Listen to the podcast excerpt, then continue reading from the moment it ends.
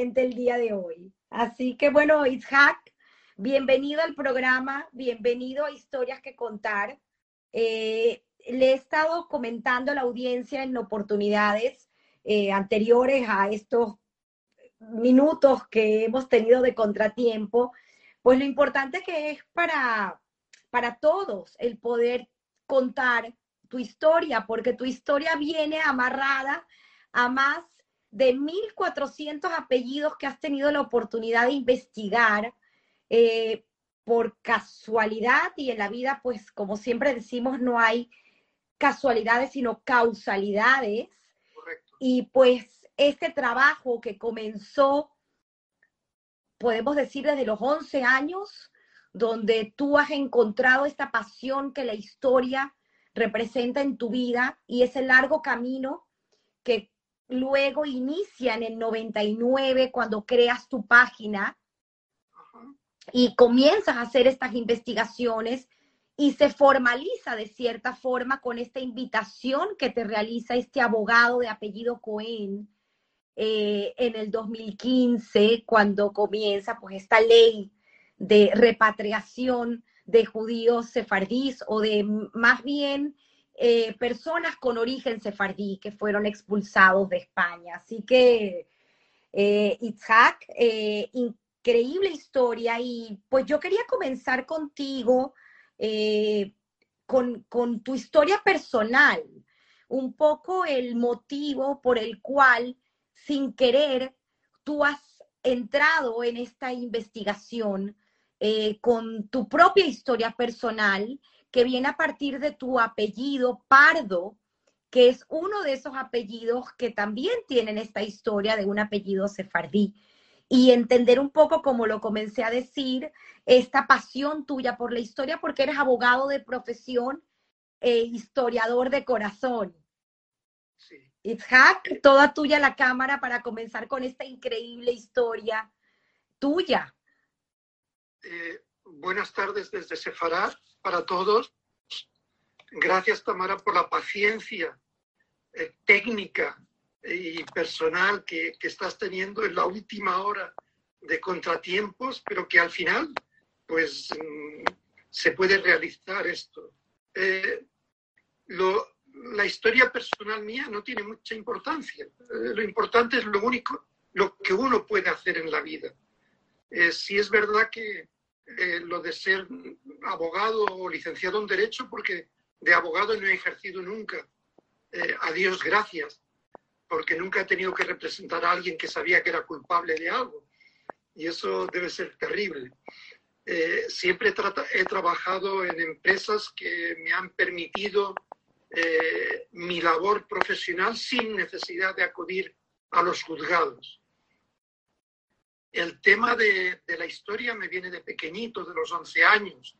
Eh, yo tenía un profesor de historia que me hizo una apuesta maravillosa sin yo darme cuenta de ello y que cambiaría de alguna forma a los años, a los 11 años, cambiaría mi vida. Y ya te la conté a ti, Tamara, pero la cuento a la gente.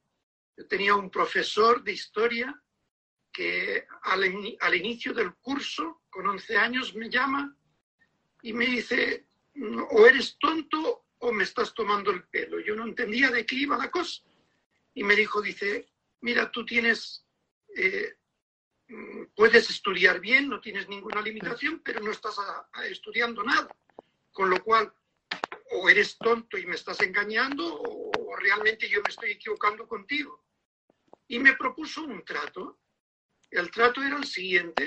La siguiente clase de historia, yo la tenía que hablar de un tema de historia.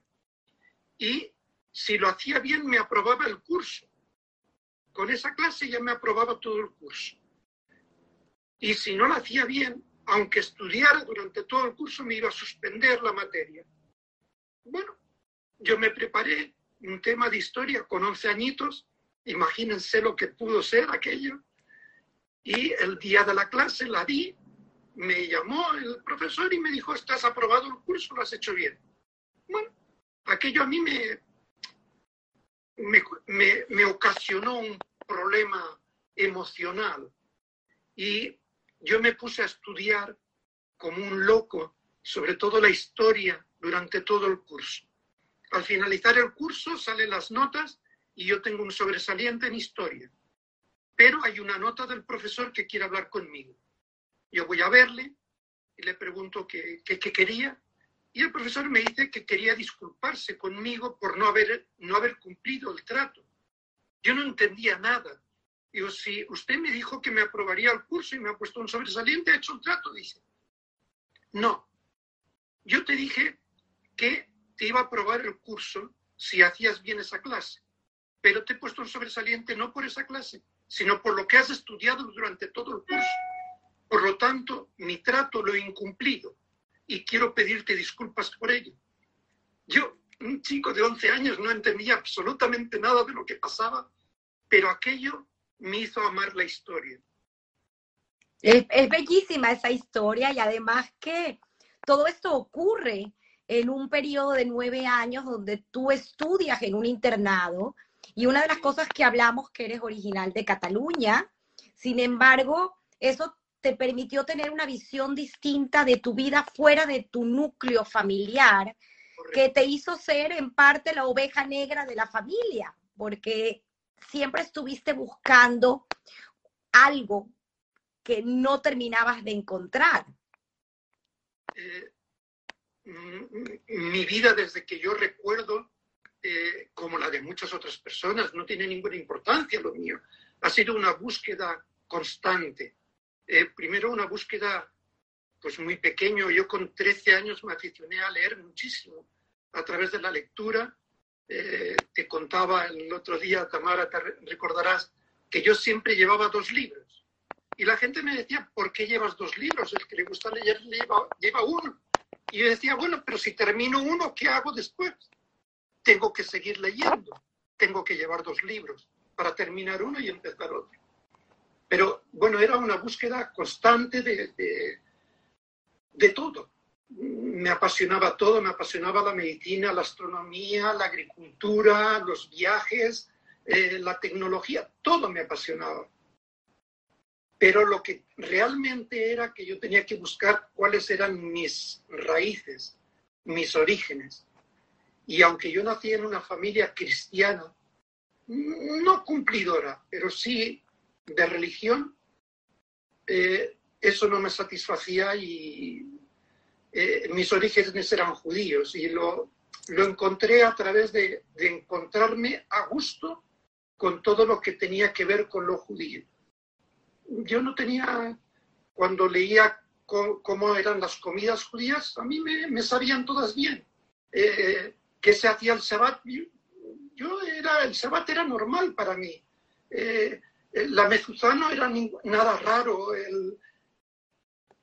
la historia, la cultura, la religión judía para mí era algo que sin saberlo estaba dentro de mí.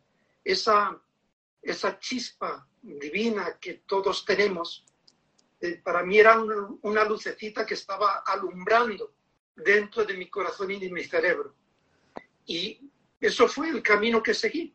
Eh, empecé a estudiar, empecé a leer y cuando una chica se fijó en mí, porque yo era terrible, yo era el que ponía, en las fiestas era el que ponía la música, porque yo no, no era muy, muy temeroso de acercarme a ninguna chica y que me pudiera rechazar, para mí era, era tremendo. Y hubo una chica hermosa e inteligente que no sé por qué se fijó en mí y estaba en el mismo tema. Ella también venía de una familia de religión cristiana, no, no, no de cumplidores, no de observantes, y ella, ella decía que era judía desde pequeña a sus amigas le decía, yo no soy cristiana, yo soy judía. Le decía, pero si tú no, no, no, yo soy judía. Y nos conocimos, empezamos a tener el mismo camino. Y bueno, llegó un momento en que dijimos, mira, esto hay que darle forma a todo esto. Y fue ella la que fue a hablar con el rabino de Madrid. Empezamos a estudiar y después de siete años de estudio, eh, tanto ella como mi hijo como yo, eh, cogimos un avión, nos fuimos curiosamente a Miami y allí hicimos en un tribunal, pasamos un tribunal rabínico y hicimos la conversión. Y bueno, lo demás es todo ya, es historia pasada, ya es la actualidad. Eh, por, por, porque ella ya cumplió con su ticún en esta vida. Hace cuatro años eh, ella nos dejó y bueno, aquí estamos continuando. El tema de los apellidos es otra cosa. Eh, yo desde, desde hace unos 20, veintitantos años eh, siempre pensé que tenía, tenía que hacer algo para mantener la memoria judía. Y entonces empecé a, estudiar, a leer, a, crear la página en Internet. Y bueno, yo trabajaba solo, siempre he trabajado solo en el tema judío, en el tema de investigación. Y un abogado, cuando salió el tema de la nacionalidad, me llama y me dice, Isaac, tú tienes una pequeña biblioteca, tienes mucha información, tienes que ayudarme hacer los informes de apellidos. Y yo, siempre que alguien me dice, tienes que ayudarme, me lo dice porque ya sabe que la respuesta es que sí. Con lo cual le dije, por supuesto, José, sin ningún problema, eh, cuenta conmigo. Y entonces, pues, eh, me surgió un reto que para mí los retos son muy bonitos y muy interesantes. Y era el buscar información sobre apellidos utilizados por, por judíos, que nunca me lo había planteado. Y bueno, pues eh, en este momento, eh, a Dios gracias, o como decimos los sefardíes, gracias al Dios, eh, he podido hacerme con una pequeña biblioteca, unos 2.000 volúmenes solamente de historia y cultura sefardí, solamente. Lo judío, los libros de oraciones, la Torá, todo eso va por otra parte. Pero de historia sefardí, unos 2.000 y ampliando. Y ahí estamos. Es increíble porque eh, esta conversación que tuve el privilegio de tener contigo en esta semana de investigación me permitió conocer un montón de anécdotas y me encantaría de esa forma pues entender un poco qué tan lejos ha llegado esa investigación y pues obviamente a cuánta gente has podido ayudar porque he estado leyendo un poco y bueno, sabemos eh, que la ley eh, del pasaporte español culminó en octubre del 2019, está extendida actualmente en Portugal, quiere decir que sigues trabajando, pero nada más Venezuela eh, representó casi 25 mil solicitudes. Estamos hablando de mucha gente. Y eh, algo también muy interesante que creo que vale la pena resaltar es eso que me decías acerca de que no todo apellido sefardí es sefardí, porque el apellido en sí es un apellido que se adquirió cuando estos judíos que fueron expulsados y estos que decidieron quedarse tuvieron que asimilarse y pues obviamente tener un apellido que no era un apellido judío. Entonces hay que tener mucho cuidado, como bien tú luego lo dices, el hecho de que no todos los apellidos que son sefardí son sefardís, valga la redundancia, ¿no? No, el, apellido en sí mismo eh, no dice absolutamente nada, no, no tiene ningún valor. Eh, apellidos en idioma español que sean de procedencia judía o sefardí, hay muy poquitos, alrededor de unos 8 o 10 apellidos, no más. El resto son apellidos españoles, portugueses, árabes, italianos, franceses, rumanos, búlgaros, que, se, que los judíos que fueron expulsados de España a través de la diáspora, a través de tener que desplazarse a distintos países, por tema religioso, por tema económico, buscando resolver su vida, han ido adaptando y han ido adoptando. Y además hay que tener en cuenta que estos apellidos, con el paso de, por distintos países y distintos idiomas, gráficamente se escriben de forma diferente. Entonces, hay apellidos que tienen hasta 74 formas distintas de poderse escribir. El Jaim, ¿correcto? Si mi memoria no me falla, uno de ellos. Jaim es uno de ellos. E, es muy curioso porque son cuatro letras, pero depende si se habla en castellano, si se escribe en francés, si se dice en italiano, si se pronuncia en árabe, en árabe en qué dialecto, si el dialecto de Argelia, o algún dialecto del Atlas marroquí. Es decir, la, la, la, el foco que se abre con relación a los apellidos es muchísimo, es muy grande y está condicionado por eso, por distintos países, por distintas formas de escribir, por distintas formas de pronunciar, de quién lo registra en un momento determinado, en un país determinado, en un idioma determinado. Eso hace que sea distinto. Hay una anécdota que para mí es, eh, es muy curiosa, que no te la conté a ti, Tamara, el otro día, pero no fue por nada, sino que me he acordado ahora de ella. Eh, hay una familia de Turquía que llega a México a principios del siglo XX y se apellida Jamón, H-A-M-O-N. El funcionario mexicano que lo registra en la entrada lo registra con J-A-M-O-N. Jamón. El jamón del cerdo. Y esa familia se ha quedado con el apellido jamón. Y sin embargo no tiene nada que ver. Pero, por ejemplo, tú decías el pardo, que es uno de los apellidos que, que, que tenía mi familia cuando, cuando yo descubrí que, cuáles eran mis raíces.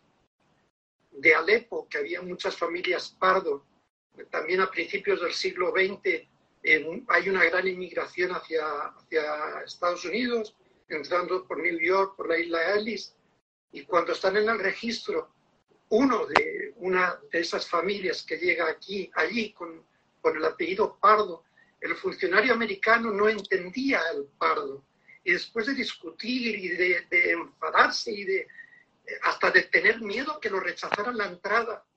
Una persona que estaba detrás de esa familia dice, Pardo es como marrón, brown. Y entonces el funcionario norteamericano lo registra como Brown de apellido.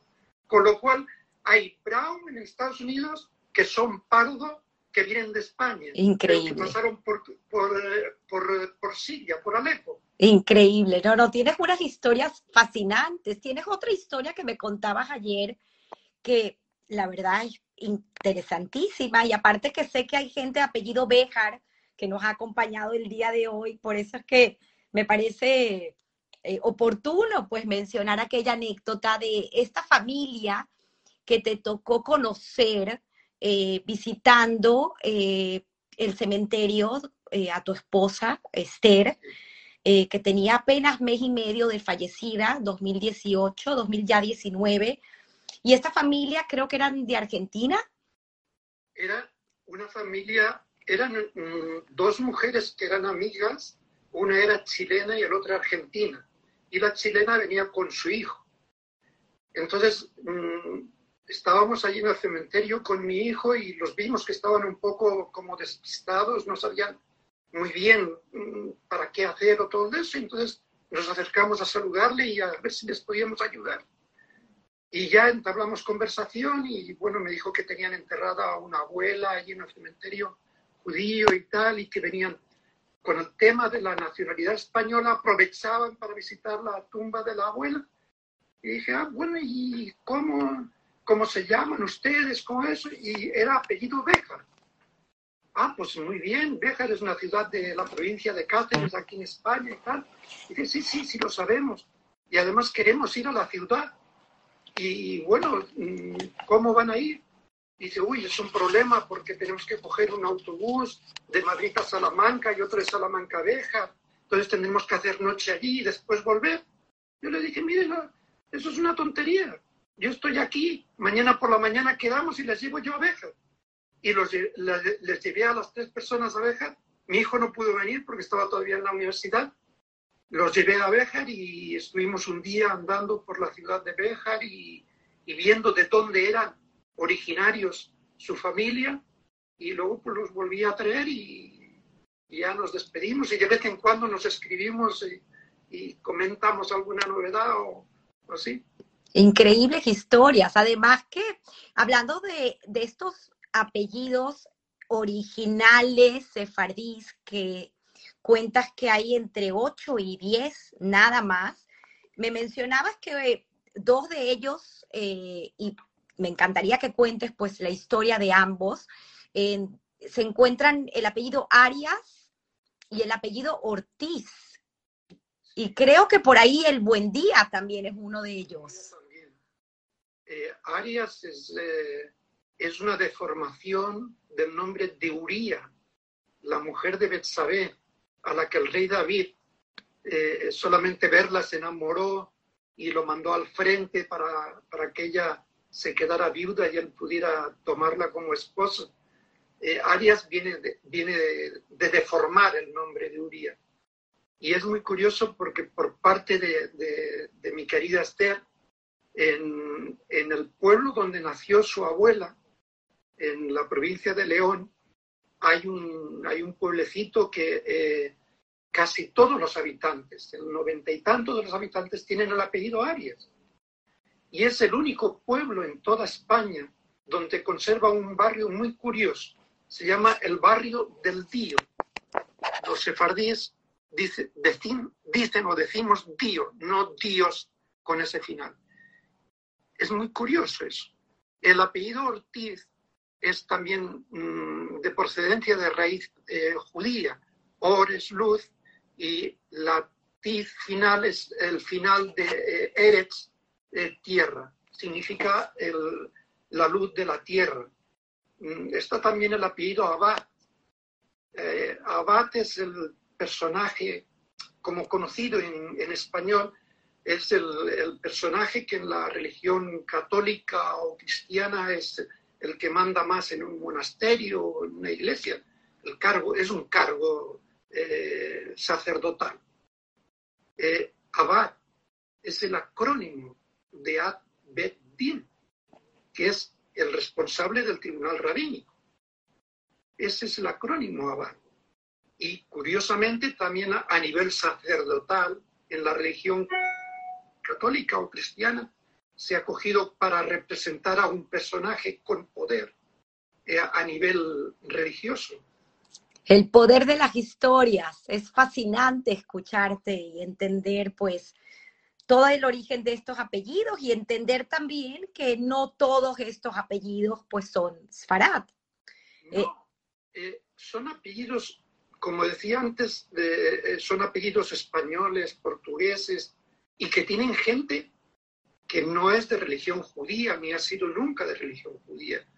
Por lo tanto, una cosa es poder acreditar que un apellido determinado ha sido utilizado por personas judías o descendientes de sefardíes, y otra cosa es que toda persona que tenga ese apellido sea descendiente de judío. No. Eh, todas las personas que se, se apellidan Abad no son descendientes de judíos, ni mucho menos. La mayoría no lo son. Eso es como León.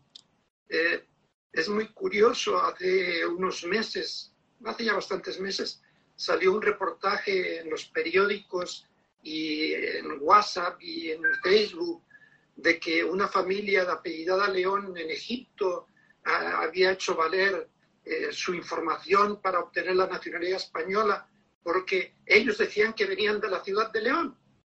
No, eso no es correcto. León es el, símbolo de Yehudá y es el símbolo de la ciudad de Jerusalén. La ciudad de León en España es por la legio séptima de, de, las legiones romanas. No tiene nada que ver una cosa con la otra. Se puede, incluso hay mm, personajes en la historia que se apellidan León, León.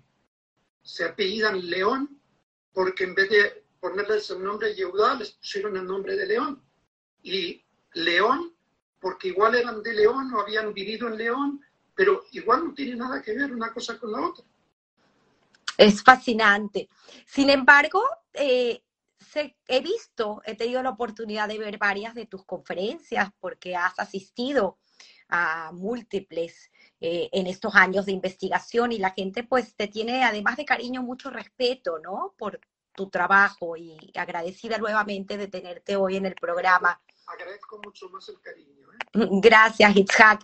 Pero una de las cosas que me llama la atención es eh, el hecho de que hablas de dos mil años de historia en España, eh, contando los 1500 años antes de los 500 años de expulsión. Y, es interesantísimo entender un poco, eh, brevemente, por supuesto, que nos cuentes ese recorrido y además eh, que, que, me parece fascinante porque también ahí surgen pues otros apellidos como Fanta, que me hablabas ayer, y Franco, eh, por esa emigración y emigración constante que hubo. Y también anécdotas como esta que me contaste que llevo ya tres días eh, compartiéndola con amistades y cada vez que la cuento pues salen lágrimas en mis ojos porque es muy emotivo entender que en algún momento tuvimos que dejar de ser quienes éramos por sobrevivir y pues no todos pudieron salir de España con ese decreto, eh, que fue un decreto que estuve leyendo el 31 de marzo, eh, hace pocos días, podemos decir, de 1492. Eh, fue el decreto y dieron apenas cuatro meses para salir y dejar todo bien y toda posesión y empezar una vida nueva y pues no todo el mundo pudo hacerlo hay que entenderlo y hay que ponernos en contexto y pues honrar a esa historia. Eh, esta que me contabas acerca de un pueblo, eh, ahorita lo vas a decir, pero de costumbres que se siguen haciendo, eh, que no sabemos por qué, pero pues obviamente vienen de esa data, por favor.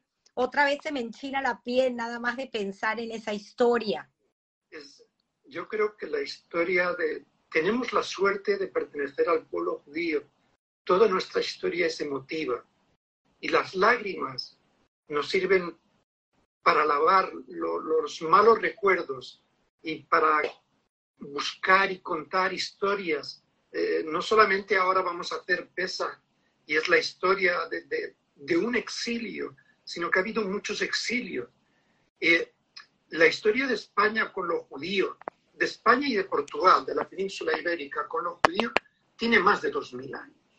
1.500 son los años que se vivió, según dicen muchos historiadores, o se ponen más o menos de acuerdo en fechas, hasta la expulsión. Pero después, los que se quedaron durante muchos años y muchos siglos, siguieron haciendo del judaísmo su centro vital, con peligro de la vida. Eh, hay conocimiento de gente que se fue de España en el siglo XVIII y seguían siendo criptojudíos desde 1492 hasta finales del siglo XVIII, cuando ya eh, esos descendientes no pudieron aguantar más la presión social y decidieron coger. Yo cuento de una pareja de un chico y una chica de Granada y de Málaga que se casan, se cogen de la manita y sin tener tren de alta velocidad, sin tener GPS, sin tener un coche último modelo, atraviesan la península ibérica del sur de España hasta Burdeos en Francia. De Burdeos llegan a Ámsterdam. De Ámsterdam cogen un barco y se embarcan hasta Surinam. Y en Surinam hay gente que se llama García por culpa de esa parejita que se quería tanto y que deciden hacer esa aventura tan enorme, tan mm, drástica en su vida para poder seguir siendo judíos. lo que me decías del pueblo, hay muchas anécdotas dentro de España, pero te comentaba de un pueblo en la provincia de Toledo. Hay otros sitios también, ¿eh? porque en la provincia de Tarragona también tengo eh, amigos investigadores que me han contado que también conocen esa anécdota. Y es que existe la costumbre en la familia de hacer el sábado. Gente que no es judía, vamos a poner en contexto eso muy, muy claro. Gente que no, que no es judía y no sabe si alguien de hace 400, 500 años pudo ser judío en su familia. Y lo que hacen es barrer la casa hacia la calle, de la entrada hacia la calle. ¿Y qué quiere decir eso? Quiere decir que los que se quedaron, los judíos que tomaron la decisión por el motivo que fuera de quedarse en España y eh, hacer parecer que eran cristianos, barrían su casa los sábados para que los vecinos vieran que eran cristianos, que barrían la casa, que hacían algo el sábado. Y entonces así disimulaban su criptojudaísmo. Eso todavía hoy en España se hace. Yo he hablado con gente que lo hace hoy día. Y Increíble. ellos le llaman a hacer el sábado. Increíble, increíbles historias. Además que si seguimos entrando en la historia, pues muchos ya hemos oído hablar de la descendencia sefardita de Colón, probablemente de también muchos que lo acompañaban en estos eh, viajes de descubrimiento por tener que salir de esta España eh, inquisidora. Eh, y también de Cervantes, eso también me parece una historia increíble porque como desde los escritos de Don Quijote también se puede evidenciar, pues que... No hay duda ninguna que era descendiente de judíos, ninguna. Otra cosa es lo oficial, otra cosa es los institutos Cervantes que hacen una labor muy buena, pero Cervantes como persona eh, en el Quijote, yo te puedo contar, Tamara, y, a los que nos están oyendo tienen eh, la paciencia para poderme escuchar y, con todos los problemas técnicos que hemos tenido. Eh, yo hasta hace cinco o seis años no pude leer El Quijote. Me parecía un libro que no lo entendía. Cuando llevaba por la segunda página yo decía, este personaje está loco. Yo no puedo entender lo que escribe. Hasta que un amigo me dijo, pero ¿cómo no puedes leerlo? si tú eres judío, tú tienes que entender el Quijote. Dije, ¿qué me cuentas? dice, sí, y me proporcionó varios libros que me hicieron ver el Quijote desde otro punto de vista. Eh, no podemos comparar, pero para explicar, el Quijote es como la Torá. Hay varios niveles de lectura. El primer nivel, bueno, eh, Dios creó el universo, creó la vida, creó a Adán y Eva, creó todo, todo eso, bueno, pues bien, me parece muy bien pero no es lo que nos está transmitiendo la Torah. Cada palabra, cada frase, cada letra tiene un significado y cada vez es más profundo. Cuando más sabes, más te das cuenta de lo que te falta por aprender. En el Quijote, Cervantes hizo algo parecido. Cervantes era un personaje muy inteligente que estaba en contra del gobierno. le pasaba como a muchos hoy, hoy día. Estaba en contra del gobierno, en contra de la religión oficial, en contra de la gente, en contra de la administración. Estaba en contra de muchas cosas porque él había estado dispuesto a dar su vida por un, por un ideal. Estuvo en la batalla de Lepanto, eh, fue hecho prisionero cuando volvía para su casa.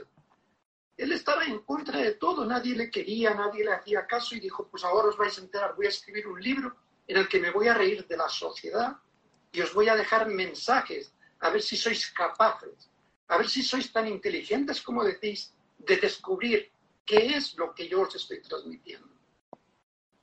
Incluso hay un capítulo del, del Quijote, creo que es en la segunda parte del Quijote, que es un capítulo del Talmud. Es casi, casi palabra por palabra.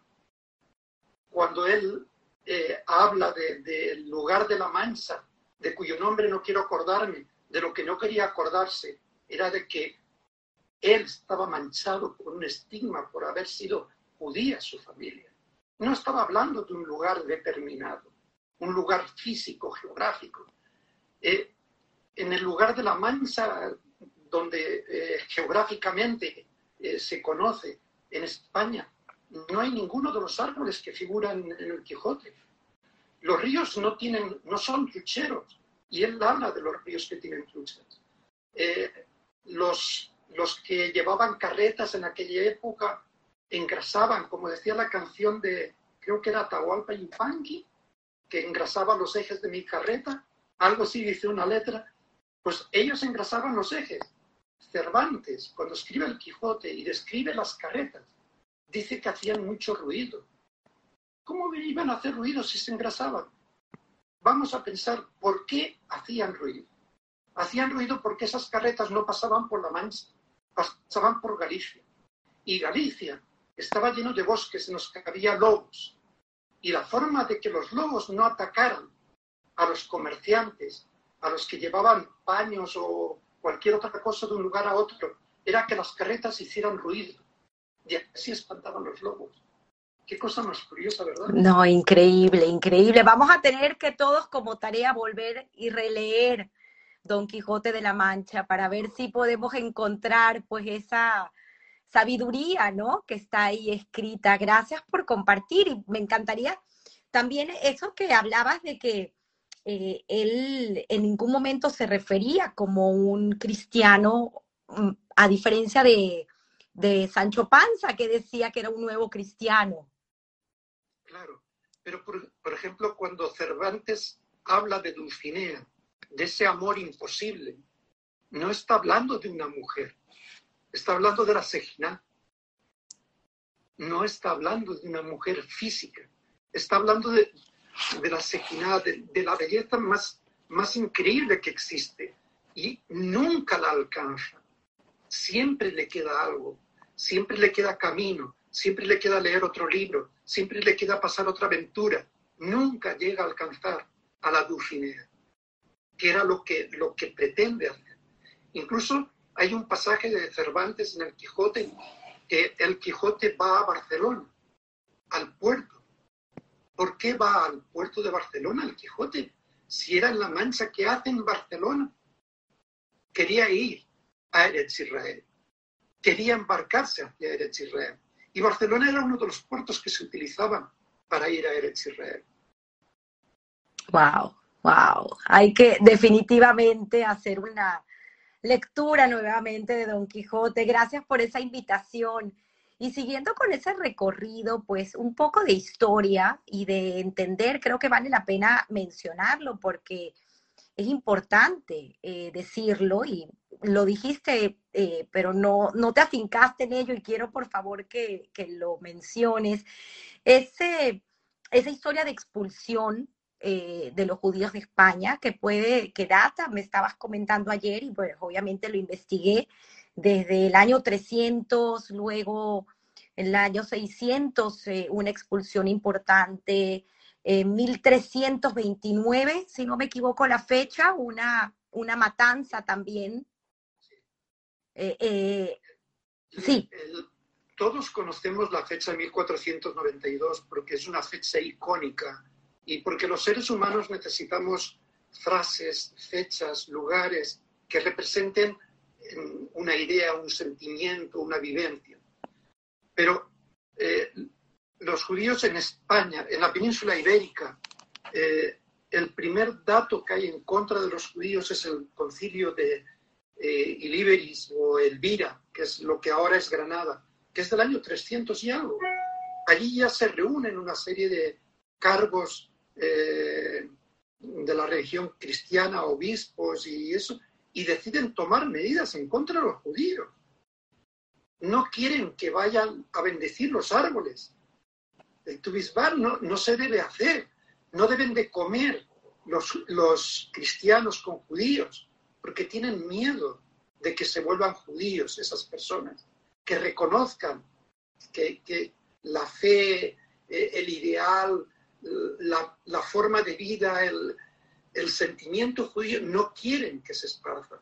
Eh, los reyes visigodos en el año 600 y pico ya hacen la primera expulsión mm, en, número importante de judíos de España, porque ellos decretan directamente o, te haces cristiano o te vas o te mato. No, no hay más. Tú eliges. Entonces algunos eligieron irse y se fueron sobre todo a la zona del norte de África, Marruecos, que luego, años o generaciones después, volvieron. Y luego volvieron a irse. Y eso ha sido una historia constante. En 1391 empieza en Sevilla, en el verano, en julio, empieza una, una matanza terrible que termina prácticamente con los judíos de Andalucía. Quedan muy poquitas personas y muy poquitos lugares que tengan judíos en Andalucía a partir de 1391. Y esos son 101 años antes de la expulsión de 1492. Pero esa matanza que empieza en Sevilla se expande como reguero de pólvora por toda la península ibérica. Se exterminan las, las juderías de Valencia, de Barcelona. Eh, hay matanzas por doquier. Se calcula, según distintos investigadores, que pueden llegar a 100.000 los asesinatos que hay en tres meses. Es decir, siempre el judío en España ha vivido al borde del precipicio, siempre. Eso ha sido un constante. Pero de todas formas, esos 1492 años y los 500 posteriores han permitido que en España no haya ningún pueblo, ninguno que no tenga historia con relación a lo judío, del tipo que sea. Eh, Toledo la conoce todo el mundo. Todo el mundo que en España va a Toledo. Yo te comentaba, Tamara, que yo con Toledo tengo un problema. Como buen judío, tengo dos pensamientos contradictorios con Toledo. Uno, yo me encuentro como en casa. Y el otro digo, yo no quiero volver aquí. ¿Por qué? En Toledo quedan dos de las pocas sinagogas que quedan en España. La sinagoga del tránsito y la de Santa María la Blanca. Yo creo que es terrible que sigan teniendo el nombre de Sinagoga del Tránsito que no tiene nada que ver con los judíos. Y Santa María la Blanca, que no sé quién era, pero no tiene nada que ver con los judíos. Y encima las dos están en la calle o la avenida de los Reyes Católicos. Es indignante. ¿Cómo podemos permitir que eso siga así?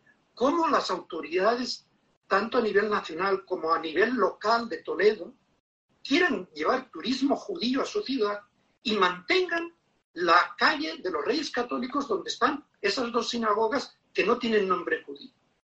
No podemos permitir.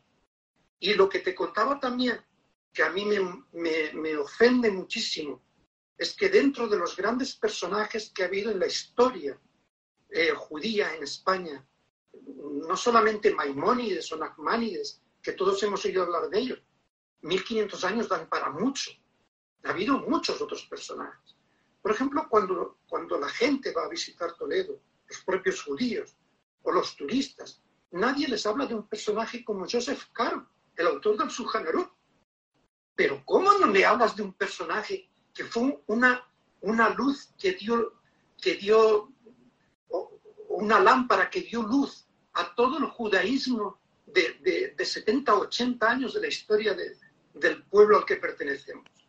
Que fue el personaje más importante en Safed, donde se sigue conservando su sinagoga, una sinagoga pequeñita, conocida como la sinagoga azul, que es preciosa, que entras en ella y aparte de, la temperatura, que es una temperatura ideal, porque es, es como, como encontrarte a los grados necesarios para poder estar allí, invade una paz, una armonía, una tranquilidad, no necesitas ni tener un libro para poder elevar tus energías hacia Hashem y decirle gracias por lo que me has permitido vivir hasta este momento. Es, nadie habla de ello. Y estamos en Toledo, es donde nació. ¿Por qué no lo cuentan? Estaba leyendo que él eh, a los escasos cuatro años se vio obligado a salir de Toledo y bueno, luego toda esta trayectoria, pero como él, como bien tú dices, pues muchos eh, se vieron obligados a salir para poder mantener su identidad y muchos también se vieron obligados a quedarse y a perder su identidad que a través de historias y de cuentos, probablemente hoy como esa costumbre de barrer hacia la calle, pues muchos quedan con, costumbres que no saben por qué las hacen y las siguen haciendo. Eh, con esta historia oral, ¿no? Que, al final no se pierde porque siempre queda algo. Es eh, brillante y además me encanta porque dentro de estos eh, proyectos tuyos está uno de hacer el turismo, un turismo con propósito, un turismo con intención de recorrer esas ciudades de España eh, y conocer un poco esa historia. Háblanos un poco acerca de ese proyecto y bueno, de este otro proyecto, de esta biblioteca que tienes eh, en tu haber después de esta trayectoria de investigación que has tenido oportunidad de realizar. Muchas gracias por darme esa oportunidad. los dos proyectos están todavía en, en, una fase avanzada, pero están todavía en fase de realización. El de turismo empezamos a trabajar hace dos años, pero como todos los proyectos que empezaron hace dos años tuvieron que, que quedarse en stand-by hasta que hemos podido recuperarlos y empezar a, a volver a moverlos. El de turismo es un proyecto que queremos traer gente, sobre todo de, de América y gente de Israel, para que visiten España, incluido Toledo, pero que, que visiten Burgos, Salamanca, Soria, Zamora. En Zamora hubo la última yeshiva de España, estuvo en Zamora. Nadie, ningún judío va, bueno, sí, hay algunos que van a, los judíos vamos a todas partes, hay algunos que van a Zamora, pero como turismo no se va a Zamora.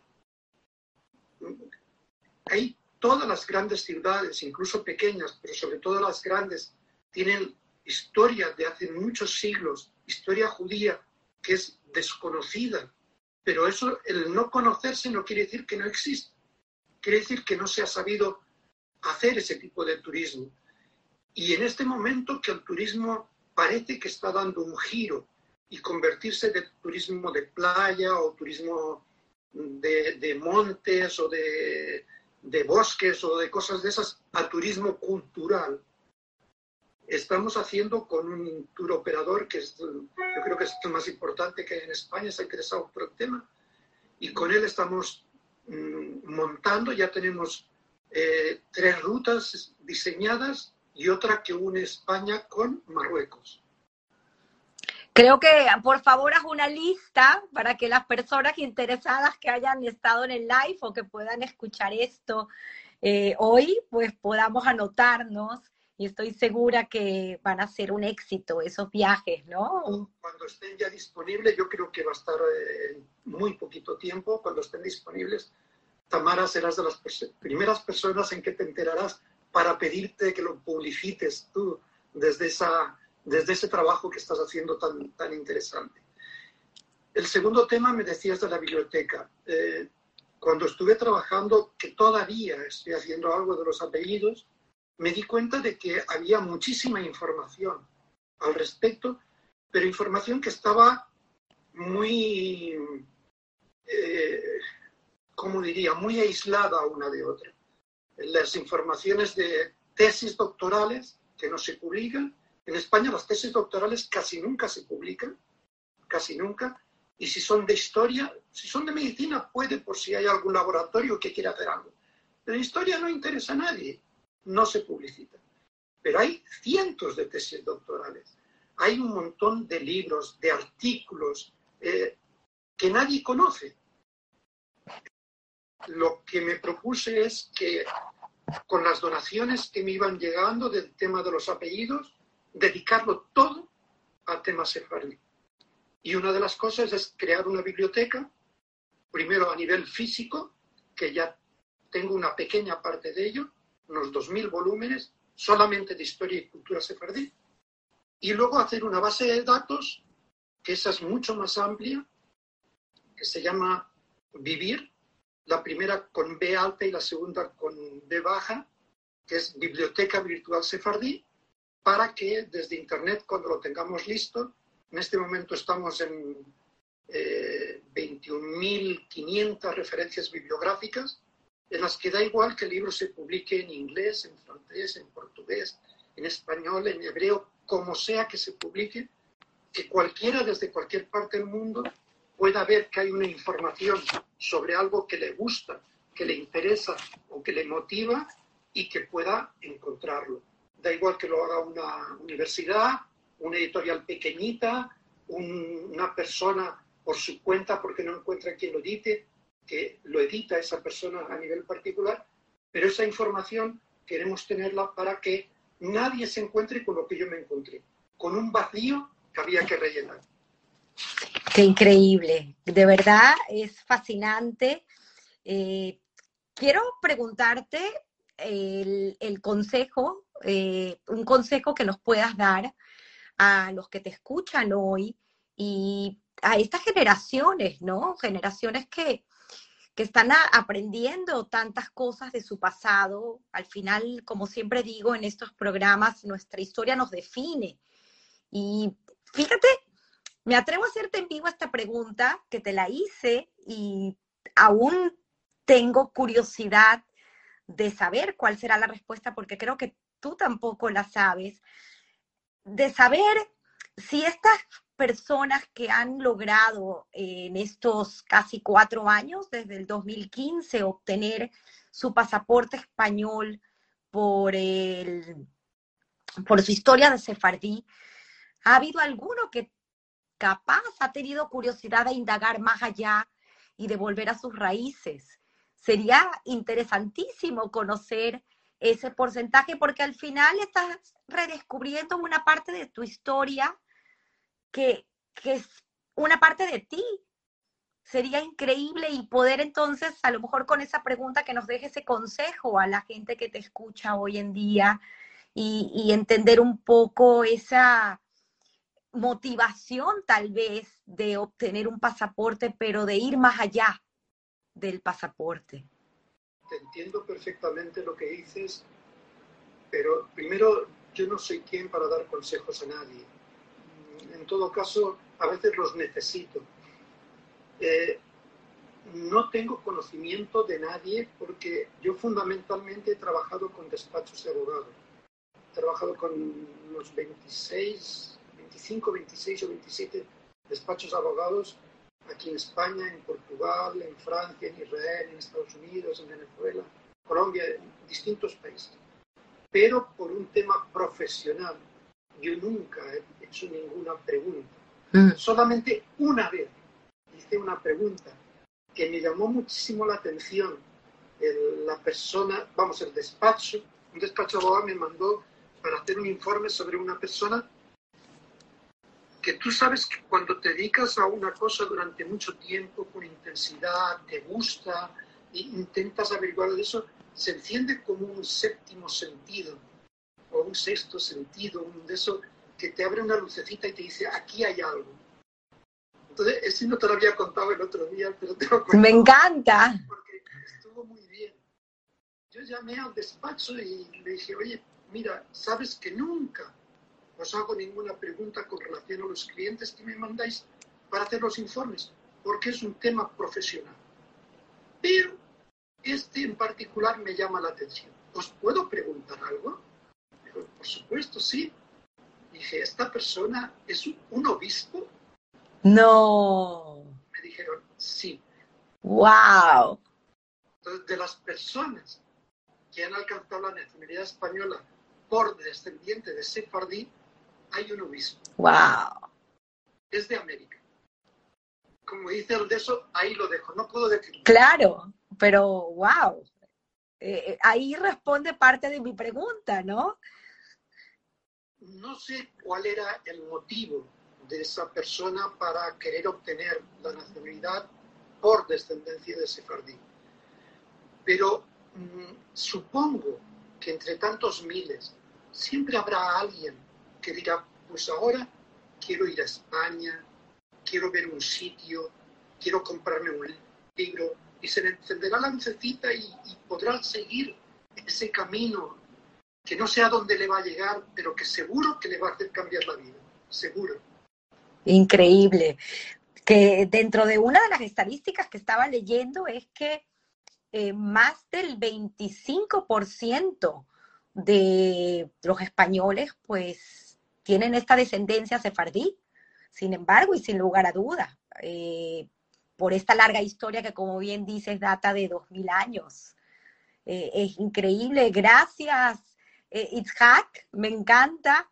Y quiero hacerte esta pregunta final y me da curiosidad cuál va a ser tu respuesta acerca de la suerte o el trabajo en tu vida. Y si pudieses ponderarnos, eh, si el caso así lo amerita, ¿qué representa para ti en tu historia de vida la suerte, el trabajo, suerte o trabajo? No sabría cómo definirlo. Eh, tú has dicho antes una frase que yo creo que los judíos lo repetimos muchas veces. No hay mm, casualidad, existe la causalidad. Esa es la respuesta. De todas formas, sí te puedo decir una cosa. Eh, como siempre me ha gustado la historia, al poderme dedicar ahora mm, de una forma no económica, sino no es la función el sacar dinero, sino el, sacar historia, el, el, poder ayudar que la gente la conozca y todo eso, yo estoy agradecido al Dios por darme la oportunidad de haberme puesto en un momento de la vida en que se han dado esa serie de circunstancias que no son casuales para que yo pueda hacer esto. Y si todo mi trabajo sirve para alguien, eso ya es maravilloso, aunque no me lo digan, es maravilloso.